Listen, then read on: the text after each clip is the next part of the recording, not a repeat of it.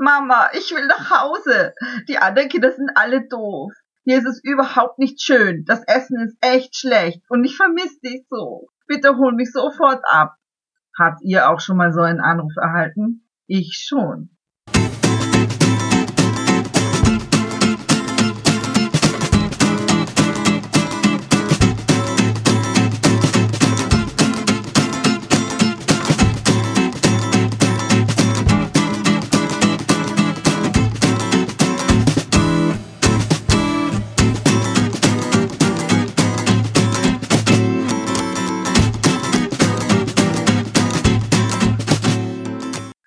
Hallo, willkommen bei einer neuen Folge von meinem Podcast 18 Jahre auf Bewährung, der Podcast für Kinder- und Elternerziehung. Ich freue mich, dass ihr wieder dabei seid. Heute geht es, wie ihr vielleicht schon erraten habt, um das Thema Heimweh. Heimweh scheint ja ein häufiges Problem heutzutage zu sein. Ich habe den Eindruck, dass es immer mehr wird. Ähm, vielleicht liegt es an den Handys, an der ständigen Erreichbarkeit, an den typischen Helikoptereltern, von diesem Phänomen habt ihr sicher alle schon mal gehört. Darauf werde ich sicherlich auch noch mal in eine extra Folge eingehen. Früher hatten wir Kinder natürlich auch Heimweh, wenn wir weg von zu Hause waren oder bei Oma und Opa in den Ferien waren. Obwohl wir es uns dort gut gehen ließen und es uns auch dort gut gefallen hat, haben wir dennoch äh, auch öfter zu Hause gedacht und uns dann auch wieder gefreut, zu Hause zu sein. Nur gab es damals in den 80er Jahren, als ich klein war, noch nicht die Möglichkeit, ständig angerufen zu werden, beziehungsweise ständig anzurufen. Auch als ich im Reitercamp war, zum Beispiel mit neun Jahren, da habe ich vielleicht einmal angerufen. Ich kann mich gar nicht mehr erinnern, dass ich angerufen hätte. Meine Mama hat mir ein Buch mitgegeben zum Lesen mit einer lieben Postkarte drinnen als kleiner Trost, damit ich was dabei hatte. Und ich habe halt Postkarten geschrieben. Das war unsere Kommunikation damals. Natürlich hat hatte ich auch Heimweh und habe mich wahnsinnig gefreut, dann wieder zu Hause zu sein. Aber wir hatten nicht die Möglichkeit, uns so da hineinfallen zu lassen in dieses Heimweh, weil es war einfach niemand erreichbar. Dadurch, dass es eben keine Handys gab und man nicht ständig anrufen konnte auf dem Festnetztelefon. Man musste sich ja ein Münz- oder Kartentelefon suchen. Und wenn man irgendwo auf dem Land war, im Reiterlager, da gab es vielleicht in der zugehörigen Gaststätte ein Festnetztelefon. Das konnte man natürlich auch nicht ständig belagern. Ich will das Problem Heimweh aber gar nicht mal kleinreden, denn natürlich muss man das ernst nehmen und es gibt einfach auch Kinder, die sich schwerer tun. Es gab zu meiner Zeit, als ich klein war, eben auch Kinder, die haben sich schwerer getan mit dem von zu Hause fort sein. Vor allem sind davon natürlich betroffen jüngere Kinder. Das ist ganz klar, weil die jüngeren Kinder sind einfach noch näher an den Eltern dran und anhänglicher und benötigen einfach mehr Fürsorge von den Eltern als die größeren. Dann gibt es bestimmte Lebenssituationen, in denen die Kinder sich befinden können oder die Eltern, wie zum Beispiel, wenn die Eltern sich scheiden lassen oder geschieden sind oder ein Elternteil gestorben ist äh, und das noch recht frisch ist, beziehungsweise nicht nur ein Elternteil, das kann auch sein, das geliebte Haustier ist gestorben. Dann natürlich, auf ein Problem oder eine Situation, auf die wir ungefähr alles schieben können, was schwierig wird, die Pubertät. Oh mein Gott, das Wort, das allen Eltern Angst macht. Es gibt auch generell schüchterne Kinder. Meine Tochter gehört jetzt nicht so dazu, obwohl sie auch sensibel ist, aber sie ist nicht gerade schüchtern. Unselbstständige Kinder, da ist das Problem häufig hausgemacht denn wir wollen unseren Kindern natürlich alles Mögliche erleichtern im Alltag. Dadurch werden die Kinder einfach unselbstständiger. Und Kinder, die es auch nicht gewöhnt sind, von der Mama oder vom Papa oder von den Erziehungsberechtigten und den vertrauten Personen weg zu sein. Hinter diesen Ängsten stecken irgendwelche Gründe. Die kann man nicht immer auf den ersten Blick erkennen, aber manchmal gibt es doch Anzeichen zum Beispiel kann es sein, dass sich das Kind Sorgen macht um die Eltern. Ich sagte Einfachheit halber Eltern. Natürlich äh, schließt sich da nicht andere Konstellationen aus, wenn das Kind bei den Großeltern aufwächst oder bei den älteren Geschwistern. Das ist genauso wie mit dem Binnen-I. Ich mache mir das Leben einfach und sage Eltern. Ich hoffe, ihr fühlt euch dadurch nicht irgendwie benachteiligt oder ausgeschlossen. Das ist wirklich nicht meine Intention. Es gibt natürlich auch Kinder, die das Gefühl haben, weggeschickt zu werden von zu Hause. Warum auch immer. Kinder machen sich ja gleich ähm, ganz, ganz fürchterliche Vorstellungen, was da jetzt passieren könnte mit ihnen, wenn sie sich nicht aus welchem Grund auch immer aufgehoben fühlen in der Familie. Dann kann es sein, dass Kinder denken, sie sollen für immer weggeschickt werden zu den Großeltern zum Beispiel in die Ferien, weil die Eltern sie nicht mehr haben wollen. Meistens ist das Gefühl natürlich, hoffe ich mal, unangebracht.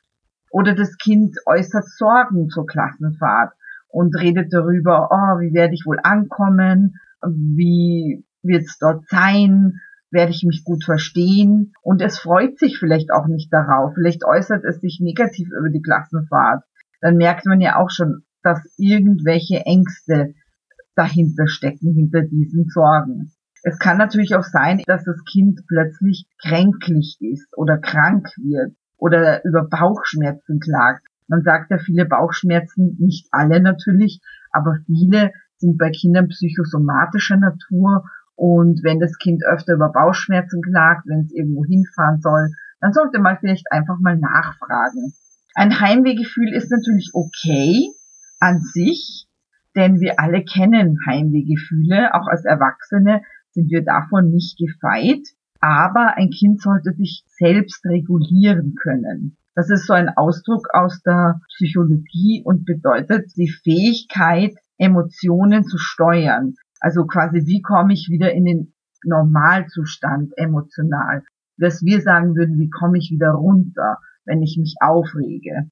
Das geht, indem man dem Kind zum Beispiel Selbstvertrauen gibt, also das Selbstvertrauen stärkt und ihm hilft, dass es selbstständig wird langsam und merkt, dass es alleine zurechtkommt, auch ohne seine Eltern. Und das wird zum Beispiel dadurch unterstützt, dass es selbstständig entscheiden darf über gewisse Dinge. Und es lernt auch, sich selbst zu beruhigen, indem es zum Beispiel ein Kuscheltier hat, das es tröstet oder einen Sorgenfresser oder was auch immer das Kind gerne mag oder sein, seine erste Kuscheldecke, es gibt ja auch so kleine äh, Rituale, die man schon als Baby hatte und oft begleiten wir äh, die Kinder auch etwas länger noch ins größere Alter.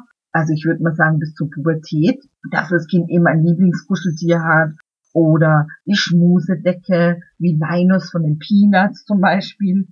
Da müsst ihr einfach selber schauen, was könnte dabei helfen. Ein weiteres tolles Mittel, um diese Ängste zu überwinden, ist natürlich die Kommunikation. Kommunikation mit seinen Kindern ist das wichtigste Mittel überhaupt. Egal bei welchen Problemen. Wenn ihr nicht darüber redet, dann wird es wahrscheinlich auch nicht schnell besser werden. Reden ist das Um und Auf.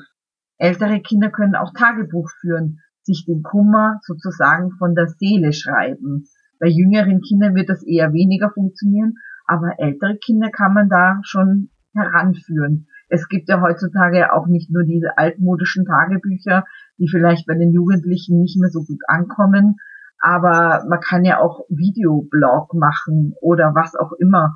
Es gibt ja viele, viele Möglichkeiten heutzutage, sich den Kummer irgendwie von der Seele zu rappen von mir aus. Eltern können auch helfen, das Heimwehrisiko niedrig zu halten. Da gibt es mehrere Möglichkeiten. Es gibt die Möglichkeit, wie ich schon erwähnt habe, das Kind einzubinden in die Entscheidungen und in die Planung. Also zum Beispiel, wenn ihr gemeinsam in den Urlaub fahrt oder wenn das Kind zu Oma und Opa fährt oder ins Schullandheim oder Projekttage etc., dann könnt ihr euch schon im Internet gemeinsam über den Aufenthalt informieren zum Beispiel im Internet das Hotel ansehen oder einen Prospekt ansehen, die Gegend ansehen auf der Webseite. Es gibt ja meistens Tourismus-Webseiten, wo alles wunderbar aufgelistet ist, was man dort unternehmen kann.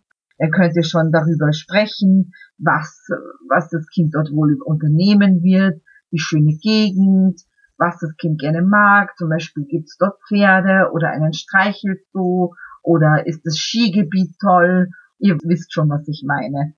Und bevor es losgeht, sollte man mit dem Kind schon die Selbstständigkeit üben, damit es vor Ort zurechtkommt. Ich habe zum Beispiel auch mit meiner Tochter, bevor sie ins Reiterlager fuhr, haben wir entschieden gemeinsam, dass wir ihre Haare etwas kürzen, damit sie alleine zurechtkommt und sich jeden Tag die Haare selbstständig zusammenbinden kann, damit sie es leichter hat mit dem Haarewaschen und so weiter. Ihr könnt mit kleineren Kindern üben, sich alleine die Zähne zu putzen, alleine den Pyjama anzuziehen. Ich habe meiner Tochter auch zum Beispiel eine Packliste mitgegeben, wo sie immer alle Dinge, die mitgegeben wurden, abhacken konnte, als sie wieder den Koffer packen musste zum Nachhausefahren von den Projekttagen. Da konnte sie genau sehen, aha, was habe ich dabei gehabt, ist es wieder im Koffer drinnen, damit sie sich einfach leichter tut. Man kann ein bisschen vorher organisatorisch vorgreifen und Probleme somit verhindern. Und es gibt dem Kind das Gefühl, dass es die Kontrolle hat über den Koffer zum Beispiel oder über die Situation des Zähneputzens, des Haarekämmens, diese ganzen Dinge. Dann solltet ihr vielleicht auch etwas Vertrautes mitgeben. Ich habe schon gesagt, meine Mama hat mir damals extra ein Buch gekauft für mein Reiterlager mit einer lieben Postkarte drinnen zum Lesen. Oder das Kind hat ein Lieblingskuscheltier, ein Lieblingsbuch, eine Lieblingsdecke, was auch immer ihr mitgeben wollt. Das ist ja von Kind zu Kind verschieden. Ihr solltet ausmachen, welche Kontaktaufnahmemittel es gibt. Also hat das Kind ein Handy dabei, darf es ein Handy dabei haben? Wenn nicht, wie kann es euch sonst kontaktieren? Schreibt ihr euch eine Postkarte? Könnt ihr dem Kind eine Postkarte schreiben? Oder kann das Kind über die Lehrer anrufen? Und so weiter. Ihr wisst, wie die Möglichkeiten alle sind. Dann solltet ihr mit eurem Kind natürlich reden über die Erwartungen, die Pläne, die Ideen und vielleicht auch über Heimweh. Wenn ihr wisst, das Kind hat ein Heimwehproblem, dann solltet ihr mit ihm vorher darüber sprechen. Nicht nur mit dem Kind sprechen, sondern vielleicht auch mit den Betreuern sprechen, damit diese Bescheid wissen. Die Betreuer sind immer recht dankbar, wenn man ihnen etwas mitgibt, damit sie das Kind auch besser kennenlernen und wissen, wie, wie sie in einer solchen Situation damit umgehen sollen. Jetzt muss ich mal ein ernstes Thema ansprechen, das mich wirklich, wirklich aufregt. Und zwar, wenn ich andere Eltern beobachte, die ihre Kinder zum Bahnhof bringen, wenn es in die Projekttage geht, zum Beispiel. Beispiel Zug, Verabschiedung. Ich bringe meine Tochter hin. Ich wünsche ihr viel Spaß, gebe ihr ein Bussi links und rechts und drück sie nochmal fest und sag, äh, gebe ihr noch einen letzten Ratschlag mit und dann gehe ich. Ich winke ihr, ich lasse in der Obhut der Lehrer zurück und entferne mich. Natürlich fällt es mir auch schwer, meine Tochter eine Woche lang nicht zu sehen, vielleicht auch gar nicht von ihr zu hören, weil sie ihr Handy nicht dabei haben darf und sie in die Obhut fremder Menschen zu geben. Lehrer, die sind für mich Fremde, obwohl ich sie natürlich ein bisschen kenne aus dem täglichen Umgang. Aber ich zeige es nicht. Stellt euch vor, ich stehe jetzt heulend am Bahnsteig und winke meinem Kind und, und, und das Kind sieht mich, wie ich aufgelöst dastehe und weine und mich verabschiede. Na, das wird kein positives Gefühl bei meinem Kind auslösen. Das wird sicherlich keine Freude auslösen auf die tolle Fahrt, die ihm bevorsteht oder auf den tollen Urlaub mit den anderen Kollegen und Kolleginnen.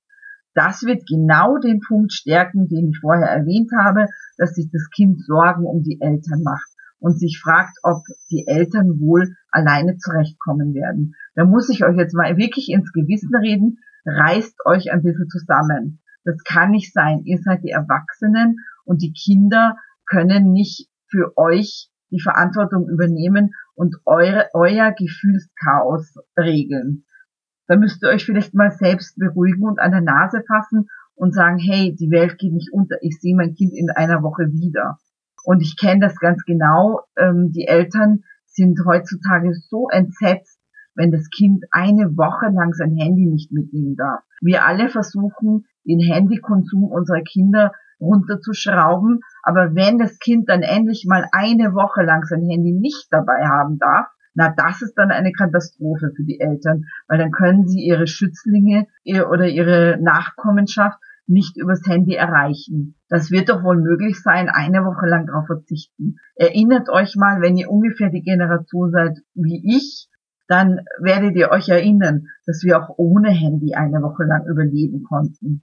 Und wenn irgendwas passiert, dann werdet ihr sowieso von den Lehrern verständigt. So, jetzt ist mein Anschiss vorbei. Ich hoffe, ihr geht beim nächsten Mal in euch und sagt, okay, ich liefere mein Kind ab, ich gebe ihm Bussis, ich gebe ihm vielleicht eine nette Schokolade mit oder stecke ihm was zu oder ein Kuscheltier extra gekauft, aber dann ist die Sache erledigt und wir gehen hoch erhobenen Hauptes und verabschieden uns nicht und gehen weg.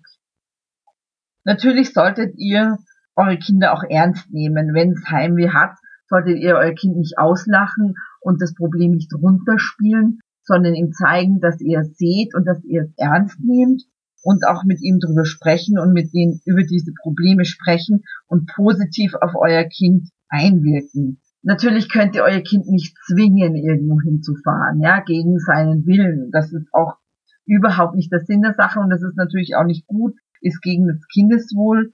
Aber vielleicht könnt ihr euer Kind einfach positiv einstimmen auf eine Reise und auch sehen, dass es bereichernd ist für das Kind, woanders hinzufahren und neue Horizonte zu entdecken. Ihr könnt das eurem Kind schon auch vielleicht schmackhaft machen, eine, eine schöne Reise zu genießen. Und vielleicht hilft euch das ja auch selbst, weil es ist doch toll, wenn euer Kind seinen Horizont erweitern kann. Vielleicht reist ihr ja auch selbst sehr gerne und könnt daher eurem Kind schon vermitteln im Vorfeld, wie schön es ist, mal einen Tapetenwechsel vorzunehmen. So, meine Lieben, zum Abschluss habe ich nun sieben Tipps. Ich hoffe, sie sind wertvoll, mit denen ihr euren Kindern helfen könnt, das Heimweh ein bisschen in den Griff zu bekommen und das Alleinverreisen zu trainieren. Das ist auch schon der erste Tipp, das Alleinreisen zu trainieren. Das bedeutet, ihr solltet ab und zu üben, dass das Kind eine Nacht bei Oma und Opa bleibt oder bei einer Freundin, nicht zu weit weg von euch, wo es auch jederzeit nach Hause kommen kann, falls es doch noch zu früh ist. Der zweite Tipp ist, die Vorfreude zu schüren. Das habe ich euch ja schon erklärt. Ihr könnt gemeinsam entdecken, wohin es geht, was es dort zu sehen gibt, positiv darüber sprechen. Der dritte Tipp ist, das Kind in die Vorbereitung einzubinden. Das heißt, beispielsweise beim Einkaufen das Kind mitzunehmen und Dinge einzukaufen, die es für seinen Urlaub oder seine Reise auf die Projekttage brauchen wird und auch beim Packen das Kind mit einzubinden, gemeinsam zu überlegen, wie gepackt werden soll, was gepackt werden soll und was es brauchen wird. Mein weiterer Tipp ist dabei auch eine Packliste zusammenzuschreiben. Der vierte Tipp ist, sich richtig und positiv zu verabschieden von dem Kind, damit das Kind ein gutes Gefühl bei der Abreise hat. Fünfter Tipp, gebt eurem Kind etwas von zu Hause mit, ein vertrautes Kuscheltier oder kauft gemeinsam extra etwas ein für die Reise, je nachdem, wie eure Mittel sind und wie euer Kind funktioniert. Sechster Tipp, im Notfall seid nicht zu weit weg, damit ihr eventuell auch im Notfall hinfahren könnt, aber holt euer Kind nicht sofort ab, wenn es beim ersten Mal nicht gleich klappt. Oftmals genügt auch ein kleiner Anruf, ein kleines Gespräch, dann ist das Kind wieder beruhigt und kann weiterhin den Urlaub wieder genießen. Und mein siebter Tipp ist wie immer Kommunikation. Je mehr ihr mit eurem Kind redet, desto besser wird eure Beziehung, desto besser wird euer Vertrauen. Und dann klappt's auch mit dem Alleinverreisen. So, das war's schon für heute. Ich stelle euch diese sieben Tipps auch unten in die Show Notes. Dann könnt ihr das noch mal in Ruhe nachlesen. Ich würde mich freuen, wenn ihr den Podcast abonniert und bei unserer nächsten Folge wieder dabei seid. Wenn ihr die früheren Episoden hören möchtet, dann klickt doch einfach auf den Link in den Show Notes. Der bringt euch zur Webseite des Podcasts. Wenn ihr wissen wollt, wie es in unserem Leben so zugeht und Neuigkeiten haben wollt und mitverfolgen wollt, was wir so tun, dann folgt uns doch auf Instagram unter Vampirensel. Ich würde mich freuen, eure Kommentare zu hören, eure Vorschläge und euch wieder als Zuhörer bei der nächsten Episode begrüßen zu dürfen. Bis dahin, liebt eure Kinder und euch selbst. Euer Papierendl.